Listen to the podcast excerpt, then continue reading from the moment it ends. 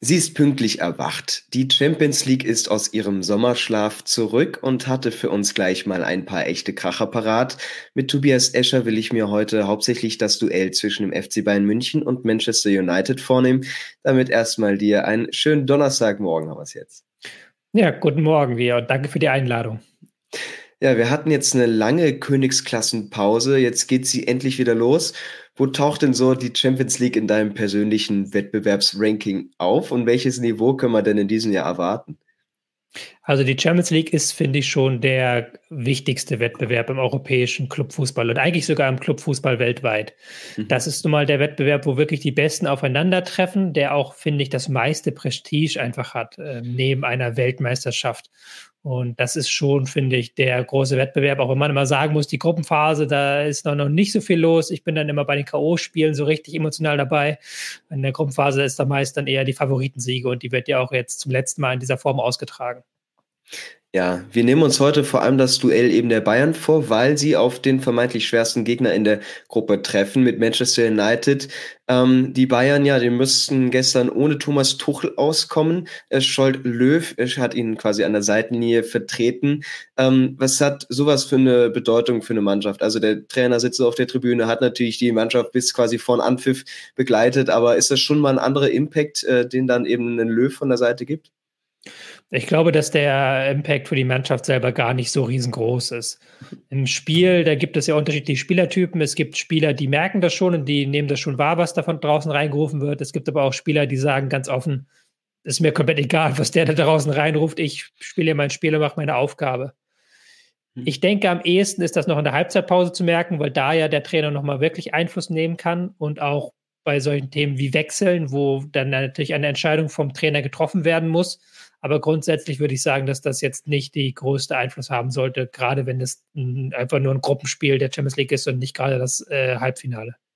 Ja, da werden doch aber trotzdem die ganze Zeit äh, SMS geschrieben von oben von der Tribüne an irgendeinen Assistenten oder wie funktioniert das?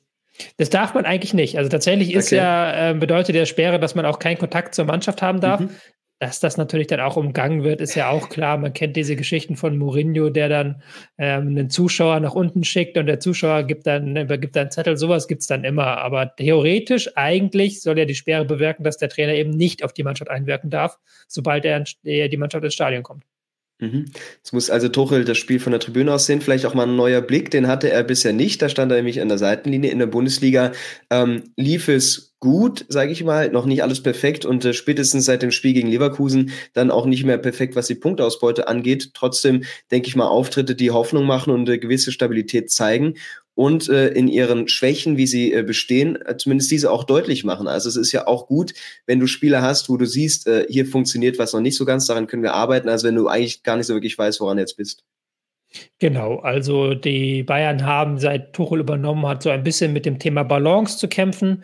Sie haben Spiele drin, wo sie defensiv sehr, sehr stabil stehen, wo sie auch Konter gut abwürgen, aber dafür dann offensiv so ein bisschen diese Power vermissen lassen.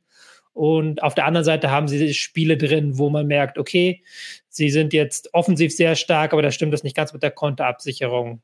Das ist Problem Nummer eins. Und Problem Nummer zwei ist immer, wenn es in irgendeiner Form Rückschläge gibt. Also wenn sie ein Gegentor fangen oder wenn sie eben nach 60 Minuten immer noch 0-0 steht. Diese Form von Rückschlägen, mit denen können sie nicht gut umgehen. Das waren so die zwei Probleme der vergangenen Monate. Ja, beim Gegner äh, Manchester United läuft äh, alles dafür nicht wirklich so rund. Ähm, in der Liga ist es bisher ein Stotterstart. Ähm, einige Spieler fehlen länger verletzt. Jason Sancho wurde, äh, Jason Sancho wurde ausgebotet. Also das geht schon wieder drunter und drüber beim äh, am Old Trafford muss man sagen. Ja, also der Saisonstart ist eher neben dem Platz durch Querel begleitet worden. Also da gab es ja viele Geschichten und Geschichtchen. Und ähm, auch auf dem Transfermarkt hat man ja nicht die Spieler unbedingt verpflichten können, die man unbedingt mhm. haben wollte. Also auch da hat man jetzt nicht den, äh, die beste Sommerpause hinter sich. Aber das hat er auch wohl auch schon gesagt. Ähm, von mehreren Leuten im Umfeld, dass natürlich Old Trafford nochmal ein anderes Pflaster ist als jetzt ein anderer Verein, wie zum Beispiel Brighton, gegen die sie am Wochenende gespielt haben, dass da immer irgendwie Trubel ist, immer was los ist und dass du das als Manchester United-Spieler auch ausblenden musst. Einige Top-Clubs mussten da durch, eben große Umbrüche nach äh, ja, irgendwann endenden Ehren. Ähm, macht man sich das aber auch immer mal wieder kaputt mit Transfers wie Cristiano Ronaldo, die vielleicht am Ende nicht durchüberlegt sind, mit Personalentscheidungen, wo man sich an den Kopf fasst, weil du in einem Jahr weißt, sieht es wieder ganz anders aus. Muss man den äh, Red Devils noch ein bisschen Zeit zugestehen, weil es lange so gut lief, äh, kann es jetzt auch einfach mal eine Zeit lang gar nicht gut laufen oder muss man da schon sagen, hey, eigentlich müssen spätestens in dieser Saison mal wieder Leistung her? Naja, das, dass es gut lief, das ist eigentlich schon länger her. Eigentlich seit ja. Sir Alex Ferguson weg ist, kann man nicht mehr davon reden, dass ähm, Manchester United zu der absoluten Nummer eins in England gekürt wurde. Also das fehlt halt, dieses, diese wirkliche Anspruch, ganz vorne zu sein. Und da hat man sich ja auch vom äh, Stadtrival City ausboten lassen müssen. Also da müsste eigentlich der Anspruch schon anderer sein, aber das geht halt auch nicht innerhalb von ein, zwei, drei Jahren. Gerade wenn man halt dann immer wieder solche Rückschläge hat, wie eben diesen Cristiano Ronaldo-Transfer, der, den ich schon damals nicht besonders clever fand und der sich auch als nicht besonders gut herausgestellt hat. Und ähm, dann braucht es natürlich wieder Zeit, eine Mannschaft aufzubauen. Und das versucht United jetzt so langsam, aber sicher. Aber auch da natürlich schwer, dann mit Teams wie City, PSG auch finanziell mitzuhalten. Mhm. Ähm, ja, gestern natürlich das Duell gegen die Bayern, wo man im besten Fall sich Selbstvertrauen ähm, ja, sammeln kann. Die Münchner pro probieren das mit der Startelf äh, allerdings mit großer Eingespieltheit. Ähm, Im Vergleich zum Leverkusen-Spiel äh, haben wir da nur Musiala statt äh, Müller, der startet. Wie bewertest du die Änderung und meinst du, das ist ansonsten die beste Elf, die da äh, gerade auf dem Platz stehen kann? Die Bayern haben ja nicht so einen tiefen Kader. Das ist ja auch ein Thema, über das wir hier schon hinlänglich gesprochen haben. Also die Möglichkeiten, jetzt da viel umzustellen, die sind gar nicht gegeben. Kann man doch über Command diskutieren, was ist mit Masraui, aber das sind dann eher so kleine Geschichten oder Delicht. Aber die Grundelf, die steht ja. Also gerade im Mittelfeld mit der Doppelsechs Kimmich Goretzka, auf die Tuchel sich jetzt verständigt zu haben scheint. Leimer auf Rechtsverteidiger, Flügelzange Sané, Nabri und dann vorne drin eben Kane. Das sind ja schon alle Spieler, die eigentlich größtenteils gesetzt sind. Und dann hast du eben noch die Frage Müller oder Musiala. Und ähm, Musiala, jetzt wo er wieder fit ist, der ist, ist ein Spieler, der unglaublich viel Kreativität um, reinbringt, aber auch Geschwindigkeit, auch Handlungsschnelligkeit. Also er kann das Spiel sehr schnell machen, kann auch mit mhm. seinen Dribblings weite Wege überbrücken. Ist aber ein Spieler natürlich, der defensiv nicht das Niveau eines Thomas Müller hat, der da eben nochmal im Pressing auch als Antreiber vorangeht, auch seinen Mitspielern sagt, los, komm, zieht mit. das ist dann eher so eine Frage, was willst du in einem bestimmten Spiel haben, welchen Typ von Zehner? Und Musiala der Spielstärkere sicherlich, Müller der unberechenbare, aber auch defensiv stärkere. Gehen wir erstmal kurz auf die Ausstellung von äh, United ein, damit wir eben auch äh, ja, wissen, wieso die Bayern sich dann für ein paar taktische Kniffe so entschieden haben. Ähm, ist es bei Manchester ein Team aus vielen Einzelspielern oder hat Erik Ten Haag es geschafft, daraus auch eine Mannschaft zu formen? Wo liegen da im Kader die Probleme? Es ist ein Team, was man ja, in den letzten Jahren, wo man nicht ganz so viel mitbekommt, was macht sie aber trotzdem so vor allem auch taktisch interessant? Ja, also Manchester United ist jetzt nicht die Mannschaft mit den riesengroßen Namen, also das muss man auch ganz klar sagen, aber sie haben, sind so eine Mannschaft, die über ein sehr starkes Mittelfeld verfügt, eben mit dieser Achse Casemiro, Eriksen, Bruno Fernandes, die eben sehr gut auch in engen Räumen kombinieren können, mit denen du sehr gut Fußball spielen kannst. Casemiro dann auch so ein bisschen als Abräumer, als Box-to-Box-Mann, der immer wieder nachrückt. Auch die Außenstürmer mit viel Tempo, aber auch viel Kombinationsstärke. Ähm, das ist, glaube ich, so das, worauf du achten musst, dass du sie eben nicht in diese Kombination kommen lässt, dass du eben es schaffst, das zu verhindern. Weil sie können im Zweifelsfall auch immer noch mit den Ausverteidigern vorrücken und die Flanke schlagen vorne auf Heulund. Das ist ja auch eine Option, die sie haben. Aber grundsätzlich dieses Mittelfeld ist das, was du kontrollieren musst. Also schon ein anderer Ansatz natürlich als Bayer Leverkusen, auch vielleicht auf individueller Ebene. Ähm, musst du dann als Bayern München sagen, äh, von vornherein, wir gehen es ein bisschen defensiver an, vielleicht auch gerade die Außenverteidiger einfach nicht so hoch äh, und ins Zentrum schiebend und dann einfach auf unsere Chancen warten, weil du weißt, sie kommen bei United vielleicht eher als bei Leverkusen? Es ist natürlich auch ein anderer Ansatz im äh, Ballbesitzspiel zwischen beiden Teams. Also Leverkusen ist nochmal sehr viel geduldiger, will den Gegner ja auch locken ein Stück weit und dann darfst du dich auch nicht so locken lassen. United, die darfst du gar nicht erst in dieses kleinen, kleinen Spiel kommen lassen. Das hat man ja auch gesehen, ohne jetzt zu weit vorgreifen zu wollen. Aber immer, wenn sie halt eben am 16er in dieses schnelle Passspiel gekommen sind, dann sind sie eigentlich gefährlich geworden, weil das ist halt das, was United kann, eben auf sehr engem Raum sehr gut kombinieren. Und da musst du natürlich dann, ähm, würde ich sagen, gegen United noch mal ein bisschen dominanter und ein bisschen aggressiver auftreten, weil auch äh, United im Spiel gegen den Ball anders spielt. Ähm, da kannst du dann eher dann damit über ein Ballbesitzspiel kommen als jetzt gegen Leverkusen, wo du dann auch in deinen Verteidigungsphasen sehr viel stringenter verteidigen musst als gegen äh, United. Zum Saisonstart war er noch etwas verletzt. Jetzt hinterlässt er seine Spuren. Rasmus Heulund, der vor ja mehr, bisschen mehr als einem Jahr noch in der zweiten Mannschaft von FC Kopenhagen gespielt hat. Ähm, wie gut ist dieser Junge wirklich? Und ähm, ja, ist er schon irgendwie das Geld wert, was da in ihn investiert wurde? Ja, das kann ich natürlich jetzt auch noch nicht so genau sagen. Ähm, ich muss auch gestehen, ich bin jetzt niemand, der jedes Spiel von Manchester United in der Premier League schaut, aber er ist natürlich ein unfassbares Talent und er hat da die Fähigkeiten, die du eigentlich von einem Stürmer haben willst. Halt eine Durchsetzungsfähigkeit, einen Lauf in den Strafraum, kann auch mitspielen. Also das, das ist schon ein, sehr viele Anlagen schon vorhanden, die, die du haben willst. Das hat man ja auch gegen die Bayern ein Stück weit gesehen. Aber klar, bei einem 20-Jährigen, da funktioniert noch nicht alles und manchmal ist er dann auch so ein bisschen vom Spiel abgeschnitten gewesen. Wer gar nicht abgeschnitten äh, gewesen ist vom Spiel, das war United in den ersten zwei Minuten. Also die starten da mit viel Power und vor allem Eriksen, dem sich da nach ja, wirklich zwei Minuten die erste riesige Chance äh, ergibt. Da rettet Ulreich dann äh, zurück, kommt so auf der Linie.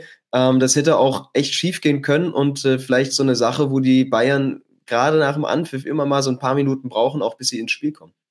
Ja, das auf jeden Fall. Also äh, United hat da auch versucht, von der ersten Minute an Druck aufzubauen. Sie spielen ja unter Ten Hag ein sehr mannorientiertes Pressing. Das mhm. heißt, jeder Spieler hat einen Gegenspieler zugeteilt und muss den dann verfolgen. Das merkt man gerade deutlich im Mittelfeld, wo Bruno Fernandes und dann Eriksen eben sehr eng dran geklebt haben an Kimmich und an Goretzka.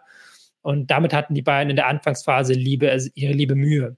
Und was United auch geschafft hat, ist eben die zweite Bälle zu, äh, zu holen, die zweiten Bälle mhm. zu fangen, die zweiten Bälle festzumachen und dann eben so eine gewisse Form von Powerplay auch herzustellen. Da war, finde ich, Casemiro sehr, sehr wichtig, der ähm, da sehr viele zweite Bälle geholt hat. Und ich fand nicht nur in den ersten zwei Minuten, sondern dann auch eigentlich die ersten 20 Minuten fast sogar United die bessere Mannschaft. Gerade Christian Eriksen ist natürlich ein Fixpunkt bei United. Ähm, wie kannst du den verteidigen, weil du eigentlich weißt, wenn er am Ball ist, dann hat er immer die Fähigkeiten, da ähm, geniale Lösungen zu finden. Also versuchst du den auch per Manndeckung ähm, ja, in den Mangel zu nehmen oder eigentlich immer den Raum zuzustellen, wenn er den Ball hat. Ähm, wie gehst du das an? Also bei Eriksen bin ich, wäre ich kein Fan von Manndeckung, weil er ja auch, der kann ja mit einer kurzen Aktion, äh, Richtungswechsel macht er ja gerne so, ähm, streut er ein und dann direkt den Pass folgen lassen. Also da kommst du meistens gar nicht richtig hin. Ähm, da haben auch die Bayern ein bisschen gebraucht, um dahin zu kommen, dass sie es schaffen, dass der Gegner gar nicht erst in dieses Mittelfeld reinspielen kann. Also, dass du wirklich über ein gutes Pressing, über ein gutes Vorschieben den Gegner dazu zwingst, aus der Endverteidigung mit langen Bällen aufzubauen, weil das muss man ja auch sagen, die, der Spielaufbau aus der Viererkette heraus, das ist nicht Uniteds große Stärke. Sie haben schon die Hoffnung, dass der Ball eben zu Eriksen kommt oder zu Bruno Fernandes, um dann eben durch diese Spieler was kreieren zu lassen. Ja, und es wird eben immer viel Tempo gemacht. Ähm, da hat man das Gefühl gehabt, dass sich Manchester vor allem die rechte Defensivseite der Bayern so ein bisschen ausgeguckt hat. Leimer hatte da sehr viel zu tun, ist natürlich kein gelernter Außenverteidiger, wurde wirklich auf seine defensiven Kompetenzen geprüft. Und gerade aber gegen den Rashford würde ich sagen, hat er ganz gut gemacht. Also ähm, natürlich auch mal das ein oder andere Duell verloren, aber gerade was äh, eben dann schon das Stellungsspiel angeht, ähm, kann man ihm da gar nicht so viel vorwerfen in der Phase. Nein, das finde ich auch. Also ich finde auch, Konrad Leimer auf Rechtsverteidiger zu ziehen, ist ein interessanter Move, weil ich habe das Gefühl, er hat noch ein bisschen mehr Zweikampfstärke als Masraui. Er kann eben diese 1 gegen 1 Duelle gewinnen, ist ja auch bekannt für seine Aggressivität im Spiel gegen den Ball. Und er macht das aber auch sehr positionstreu aktuell. Also er ist da kein äh, Rechtsverteidiger, der sich leicht rausziehen lässt. Das fand ich schon gut. Aber überhaupt ist das ja auch so ein bisschen die stärkere Seite, die Schokoladenseite von United, diese linke Seite mit Rashford, mit Reguillon, die dann über diese Seite auch sehr viel angeschoben haben. Wir hatten schon gemeint, die Bayern schaffen es dann eben im eigenen Ballbesitz nicht wirklich, sich so im letzten Drittel gemütlich zu machen oder gar ein bisschen Dominanz da auszustrahlen, wie wichtig ist es denn dann, dass du eben nicht nur durch dein Ballbesitzspiel kommst, sondern auch andere Stärken einbringst, mit denen du einfach dich vors Tor arbeitest? Ob es jetzt Tempoläufe über Außen sind, ähm, ob es vielleicht auch mal irgendwie ein langer Ball ist, den Kane runternehmen kann. Also wie variabel musst du dann in der Phase sein, damit du dann auch ins eigene Ballbesitzspiel erstmal kommst? Du musst schon sehr variabel sein. Also du musst gerade gegen eine Mannschaft, die Mann gegen Mann spielt, da musst du viel Vari Variabilität reinbringen. Weil diese Mannschaft möchte ja auch Zweikämpfe erzwingen. Das heißt, du brauchst immer eine Exit-Strategie, wenn der Gegner dann dir in den Zweikampf auf die Pelle rückt und du dann eben den Ball, wie du es gerade gesagt hast, lang spielen musst. Und da haben die Bayern viel versucht, in Richtung Außen zu spielen. Du kannst es aber auch natürlich so ein Stück weit nutzen, dieses Mann gegen Mann, indem du immer wieder Gegner rausziehst, Gegner aus der Position ziehst. Man hat das sehr deutlich gemerkt beim Zusammenspiel zwischen Goretzka und Kane. Goretzka hat sich sehr oft so ein Stück weit fallen gelassen, dann ist Eriksen hinter ihm her und Kane hat dann den Raum hinter ihm gesucht. Und dann war es wiederum an Nabri und an ähm, Sané Tiefe zu schaffen. Das haben die Bayern, da haben die Bayern ein bisschen gebraucht, weil sie sich, glaube ich, so ein bisschen haben überrumpeln lassen von dem Pressing der, ähm, der Manchester-Spieler. Aber dann haben sie es irgendwann auch geschafft, über diese Pässe zu Kane und über dann diese Pässe in den Halbraum äh, Raumgewinn zu erzielen, das Pressing zu überspielen. Hm trotzdem eben eine Phase, wo einfach wenig im Mittelfeld geht. Und das finde ich dann eben interessant, wenn sich quasi beide Teams natürlich durch ihre Spielweise darauf einigen, die ganze Zeit da mit den Köpfen aneinander stoßen und sie sagen, hey, im Mittelfeld geht für euch hier nicht viel. Ähm, und dann muss es natürlich eine Mannschaft schaffen, trotzdem da Lösungen zu finden und auch ein paar individuelle Schwächen vielleicht auszunutzen ähm, und gerade dann, wie es die Bayern versucht haben, immer mehr durchs Zentrum zu kommen und sich da auch so ein bisschen vorzuschieben, sage ich mal, äh, auf dem Spielfeld. Ja, genau. Das, du, wenn du natürlich wie United Mann gegen Mann spielst, dann kannst du ein sehr schnelles Spiel provozieren, weil du einfach ständig mhm. überall Zeitkämpfe hast und der Ball im Idealfall nicht lange bei einer Seite bleibt. Aber es ist auch natürlich so ein gewisser Kontrollverlust, der ja auch damit einhergeht, mit diesem, dieser niederländischen Art der Verteidigung, die den Haag da anwendet. Und das haben die Bayern dann irgendwann besser auszunutzen gewusst, weil sie, wie du es gerade gesagt hast, eben dieses Zentrum, diese Lücken, die da im Zentrum waren, sehr gut bespielt haben. Auch ein Musiala, der da viel äh, Laufarbeit gemacht hat, aber auch Sané wieder, der sich häufig hat auch fallen lassen. Auch der hat da einen großen Anteil gehabt.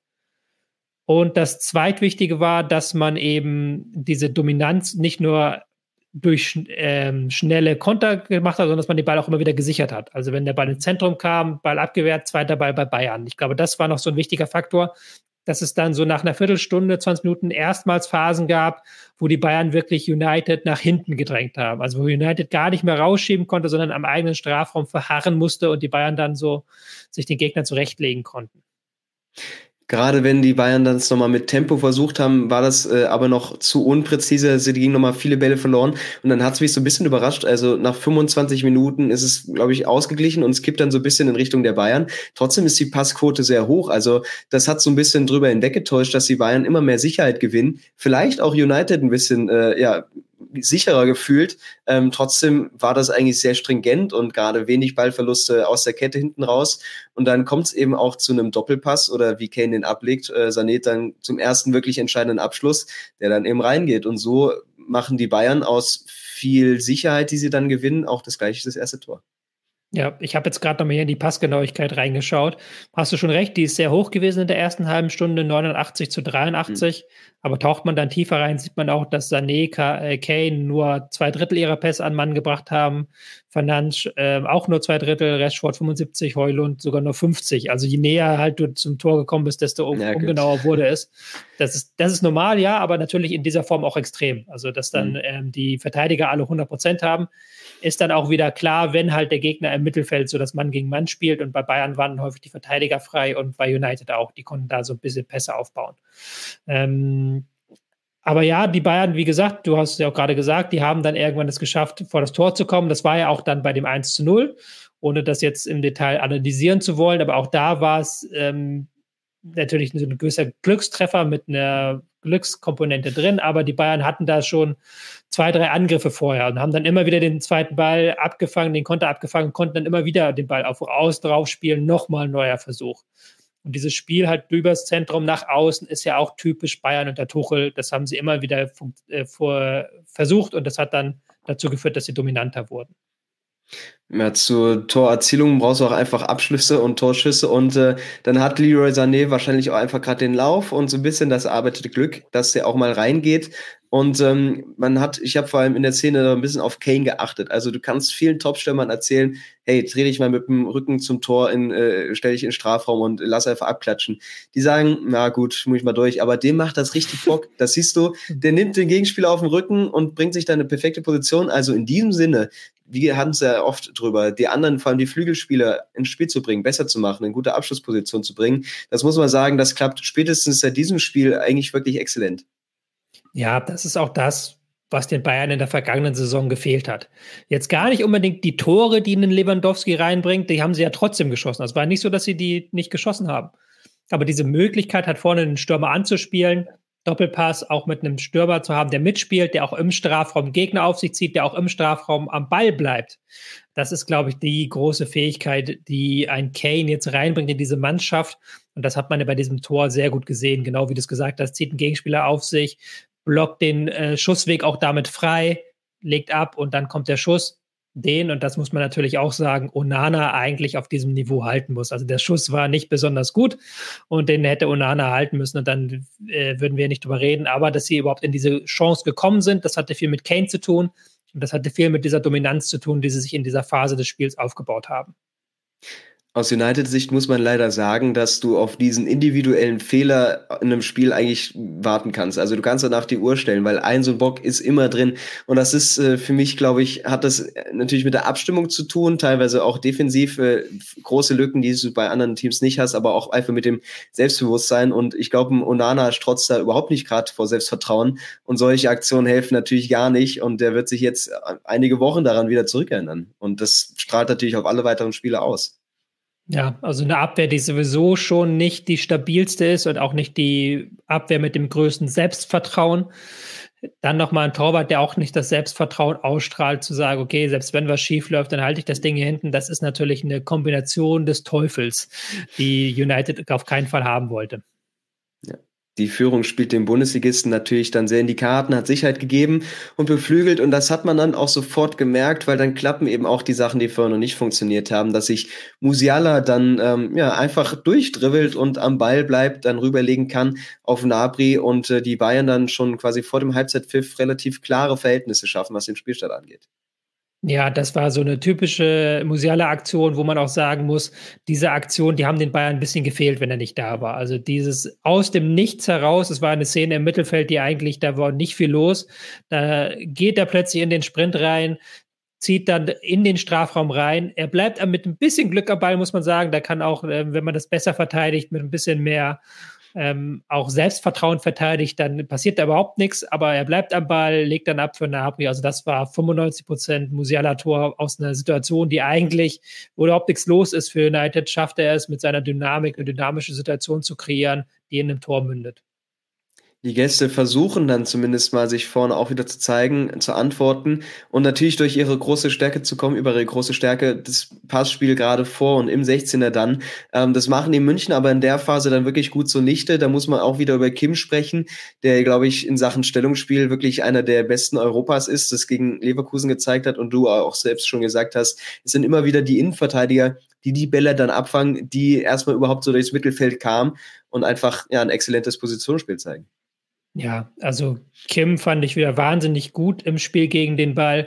Er hat ja ein bisschen gebraucht bei den Bayern. Ich fand in den ersten Spielen überhaupt nicht gut und finde auch noch mit dem Ball hat er noch gewisse Defizite. Da wählt er nicht immer den richtigen Pass. Das war jetzt auch gegen United ein paar Mal der Fall. Aber gegen den Ball ist er momentan wieder in der Form, dass man ihm wirklich das, dieses Prädikat Monster geben kann. Also richtig gut. Und auch Upamecano hat gezeigt, weswegen er da jetzt spielen darf und nicht ihr Licht, hat auch sehr über seine Sprintfähigkeit überzeugt, fand ich. Also gab zwei, drei Situationen, wo eben United gesagt hat, wir schicken jetzt mal Rashford da und gucken mal, dass er da Richtung Tor gehen kann, aber da war Upamecano immer da. Also die Endverteidigung ist momentan auf, in einer sehr, sehr guten Form mit den Lerneffekten, die die Bayern in der Halbzeit hatten, aber auch eben ja mit der Anfangswelle, die sie überstanden haben, kann man da vielleicht sagen, dass es die souveränste Halbzeit dieser noch jungen Saison war, weil sie es eben in keiner Phase dann vor der Halbzeit, wie sie mal passiert ist, irgendwie abgegeben haben? Oder hast du da andere Auftritte schon nochmal anders bewertet? Nee, da hast du, glaube ich, recht, aber das liegt vielleicht dann auch eher daran, dass die Bayern noch keine Halbzeit hatten, wo man sagen würde, die war komplett gut. Ja. Gegen Leverkusen hatte man ja, war es ja eigentlich genau andersrum. Also jetzt 20 Minuten war es okay und dann die 25 Minuten danach sehr gut. Und mhm. bei gegen Leverkusen war es 20 Minuten sehr gut und dann 25 Minuten nicht mehr gut. Also es war so jetzt ein bisschen umgekehrt, wie man ins Spiel reingekommen ist. Aber das ist ja ein Thema, das die Bayern auch beschäftigt und das ja auch Thomas Tuchel immer wieder auf Pressekonferenzen beschäftigt. Wieso schaffen wir es nicht, über 90 Minuten oder zumindest über 45 Minuten eine gleichbleibende dominante Leistung zu bekommen. Und das haben sie in diesem Spiel auch nicht geschafft, auch wenn man sagen muss, es war, finde ich, insgesamt, wenn man alles betrachtet, ihre beste Halbzeit in dieser Saison. Ja, und genau dieser Punkt ist es nämlich, ähm, wie bringen wir das 90 Minuten zu Ende? Es geht dann in die Halbzeit, wo beide Teams erstmal auf ähm, Änderungen verzichten. Aber man sagt ja so schön, 2 zu 0 ist äh, ein sehr gefährliches Ergebnis, ähm, gerade wenn der Gegner dann nochmal versucht, nach der Halbzeit einen Fuß in die Tür zu bekommen. Wie gehst du die Halbzeit denn erstmal aus Bayern-Sicht an? Äh, sagst du, wir spielen weiter nach vorne, wir gehen jetzt etwas mehr auf Sicherheit ähm, und was hat denn das Tor, was dann von Manchester äh, schnell kam, verändert? Ja, eigentlich müsste man sagen, Jungs, ihr habt das hier so im Griff. Wir machen jetzt genau da weiter, wo wir aufgehört haben. Keine Sekunde Pause. Wir wollen auch jetzt weiter dominant auftreten. Und das haben die Bayern auch versucht. Also ich fand jetzt nicht, dass, dass da einen riesigen Bruch im Spiel gab, dass man sagen muss, da gab es einen richtigen Leistungsabfall. Aber United kam natürlich auch mit so ein bisschen mehr Spielfreude zurück aus der Pause. Die haben natürlich jetzt ihre gesagt, okay, wenn wir jetzt noch irgendwie rankommen wollen, dann müssen wir jetzt rankommen. Dann gehen wir halt notfalls ein paar Meter weiter nach vorne. Eriksen spielt halt nochmal einen Tick offensiver und die Konterabsicherung, die lassen wir ein bisschen liegen. Und da haben die Bayern es eben nicht mehr geschafft, mal ähm, eine Ruhe reinzubringen in das Spiel, sondern United hat jetzt immer und immer wieder angeschoben und immer und immer wieder das geschafft, ähm, den Ball zu gewinnen. Und dann kam es halt dann so, dass es so sich so ein bisschen von 60% Bayern, 40% United auf 60% United, 40% Bayern verschoben hat. Besagter Heuland äh, macht dann den Anschluss zum 1 zu 2, also tut das, wofür er geholt wurde. Er schießt dann eben das Tor. Ähm, eben genauso eine Kombination. Flach durch, durch die Mitte, dann aber auch so ein Schnittstellenpass ist auch einfach ekelhaft zu verteidigen, wenn du da mit dem Rücken ähm, zum Tor stehst als Defensive. Äh, auch das United sehr gut macht, dass sie da kaum ins Abseits kommen. Also natürlich muss man da so ein bisschen Weltklasse Manchester in dieser Phase auch unterstellen und dass man auch nicht alles wegverteidigen kann da hinten. Nee, das stimmt. Also äh, kann man jetzt vielleicht diskutieren, ob sie an der einen oder anderen Stelle vielleicht nochmal äh, mit einem Spagatschritt hätten reingehen können. Aber das ist natürlich auch Uniteds große Stärke eben, dass die Spieler im Zentrum sehr nahe beieinander agieren dann in solchen Situationen, auch die Außenstürmer einrücken, dass sie dann ähm, es schaffen, auf sehr engen Raum mit richtig wenig Kontakten zu spielen. Da ist auch, das ist auch technisch extrem hochwertig. Also andere Teams, denen wäre da der Ball verstolpert bei dieser Kombination, die haben dann wirklich zack, zack, zack, zack und dann raus und dann ähm, den Raum geschaffen, um eben diesen Steckpass zu spielen und dann die Torchance einzuleiten. Das war schon aller, allerhöchstes Niveau von United ist ja trotzdem nicht schlimm als Bayern, wenn du dann auf der anderen Seite wieder eingeladen wirst und quasi, ich glaube, es war fast ein 5 gegen 2 Konter, ähm, wo Musiala dann am Ende abschließt, ähm, die Chance hast, den alten Abstand wieder herzustellen. Das hat noch nicht ganz geklappt, aber dann führt ein Standard ähm, zu einer kniffligen Handspielsituation. Da bekommt Eriksen den Ball irgendwie aus einem Meter ähm, angeköpft. Äh, wie bewertest du die Szene? Also musst du den schon geben am Ende? Ja, also Regeltechnisch ist das ein Elfmeter. Verbreiterung der Körperfläche ist vorhanden. Es ist jetzt keine komplett natürliche Handbewegung, dass man sagen muss, okay, der Hand, die Arm muss da oben sein und der Ball wurde ganz klar aufgehalten. Dass das von der, vom Gefühl her, vom Gerechtigkeitsempfinden her lächerlich ist. Das haben wir mhm. mittlerweile schon in den letzten drei, vier Jahren rauf und runter diskutiert. Das sind halt diese Zeitlupen-Elfmeter, wo du ja halt das in der, wenn du halt einen VAR hast, der sich das in der Zeitlupe anguckt, fällt dir das sofort auf, aber vorher wäre das niemand aufgefallen. Und vor zehn Jahren hätte man da mit der Achsel gezuckt und das wäre, das Spiel wäre einfach weitergelaufen ist halt natürlich so, dass wenn du die immer wieder pfeifst, du die auch in der nächsten Situation genauso entscheiden musst und dann bleibt bleibt Kane als Elfmeterspezialist. Ist ganz cool, das ist auch eine seiner Qualitäten. Ähm, auch er macht sein Tor am Ende des Tages. Sané scheitert danach noch am Pfosten und ähm, ja, da sieht man einfach gut, wie die Bayern die Schwächen der Engländer in dieser Phase ausnutzen können, wirklich dranbleiben, den Druck aufrechterhalten und ähm, ja, sich dann nochmal zu den Chancen kombinieren und danach auch einfach United ein bisschen den Wind aus den Segeln nehmen. Ja, was sie dann jetzt auch erstmals geschafft haben, ist so ein, so ein richtiges Ballbesitzspiel reinzukommen. Also sie haben dann wirklich den Ball laufen lassen. Nach dem 3-1 lag ihr Ballbesitzwert bei 70 Prozent äh, und haben dann auch immer wieder Nadelstiche gesetzt, ja, aber sie waren jetzt nicht mehr so wie in den Phasen davor drauf, jetzt Musiala geht es nochmal 50 Meter, um halt eben die Dynamik reinzubringen, sondern sie haben dann eben durch ein sehr gutes Positionsspiel, durch einen Kimmich, Goretzka, die sich sehr nah an der Viererkette postiert haben, es geschafft, den Ball laufen zu lassen. Und United konnte dann auch nicht dieses Mann gegen Mann komplett durchziehen. Die mussten immer so ein Stück weit sich weiter zurückziehen. Und ich fand, dann hat es eigentlich sehr lange vor sich ich will vor sich hingeplätschert, weil die beiden hatten auch noch Chancen, aber sie haben es wirklich sehr dominant gemacht und man hat gedacht, eigentlich ist das Spiel ja an diesem Punkt gegessen. Ja, das Geschehen ebbt eben etwas ab. Mit Komar kommt dann nochmal ein bisschen frischer Wind, aber man bekommt fast so das Gefühl, dass sich die Bayern etwas schonen können. Das hätte man vielleicht vor dem Spiel nicht gedacht. Also es ist viel Ballbesitz eigener. Du kannst ein bisschen äh, Personal rausnehmen, was du schonen kannst. Also schon auch überraschend, wie wenig Gegenwehr von den Red Devils kam. Oder muss man einfach sagen, das war viel zu reif von den Gastgebern in der Phase des Spiels? Ich würde tatsächlich Letzteres behaupten.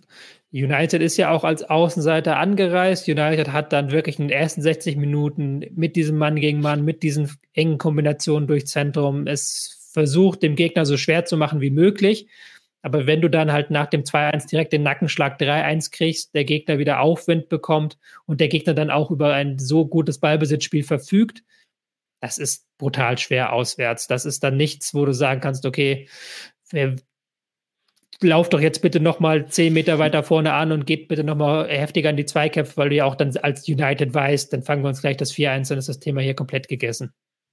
Ja, und die Bayern bleiben eben weiter wach im Kopf, auch wenn der Ball mal verloren geht, ist das eine sehr disziplinierte Rückwärtsbewegung. Also auch da einfach ein Fortschritt, ähm, den Tuchel sicherlich gerne sieht, dass eben auch die Kette sehr aufmerksam bleibt hinten und es, wir kommen gleich zum Ende, eigentlich äh, ein super Spiel war bis dahin und dann nochmal so ein paar Schönheitskratzer bekommt. Aus Bayern-Sicht, ja. Aus Bayern-Sicht, aus United-Sicht, da war das dann, glaube ich, noch ein schönes Ende.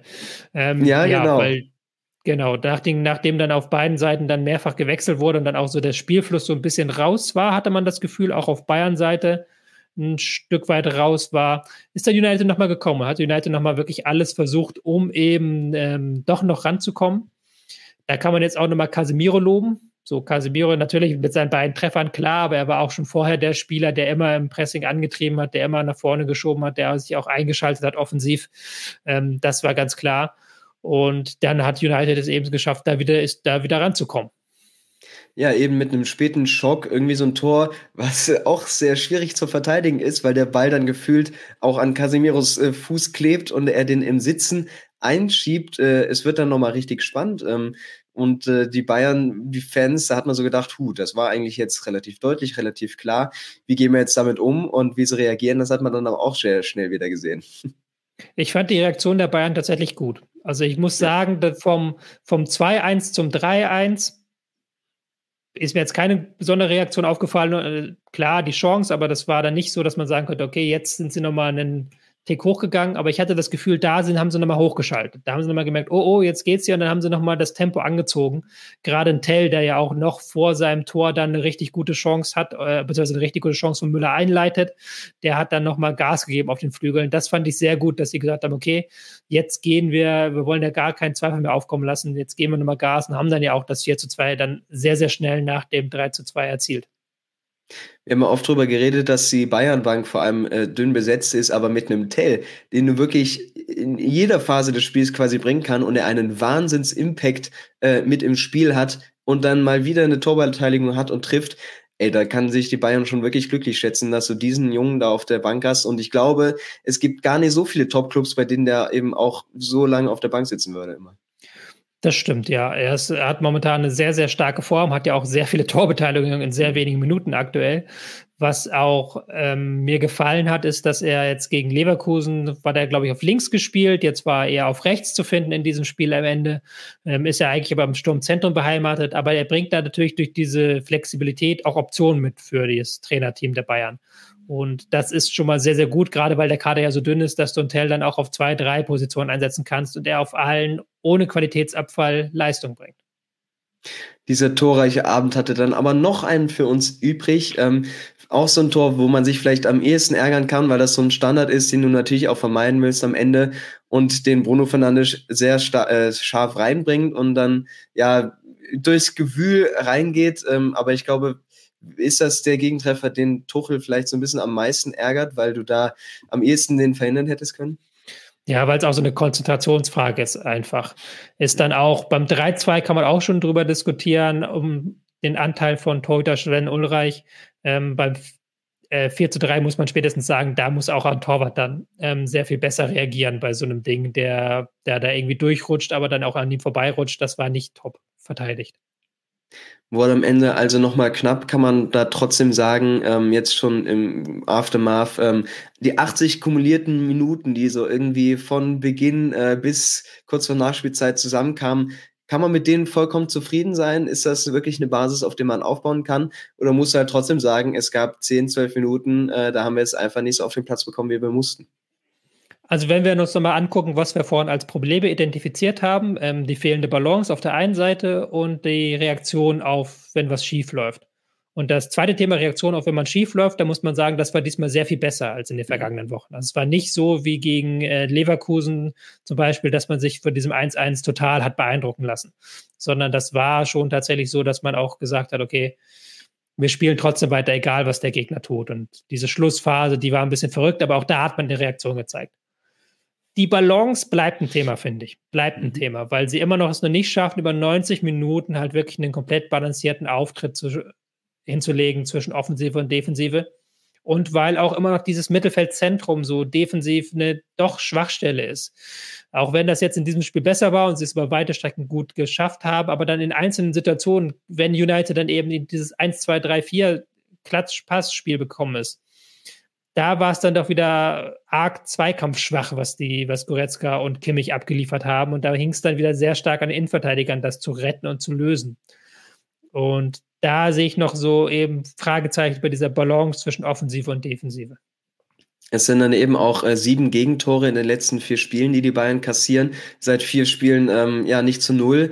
Das ist jetzt, man möchte das an niemanden grob festmachen. Auch ein Sven Ulreich macht es in der Phase gut. Äh, wir haben das Positionsspiel der Innenverteidigung an, äh, analysiert.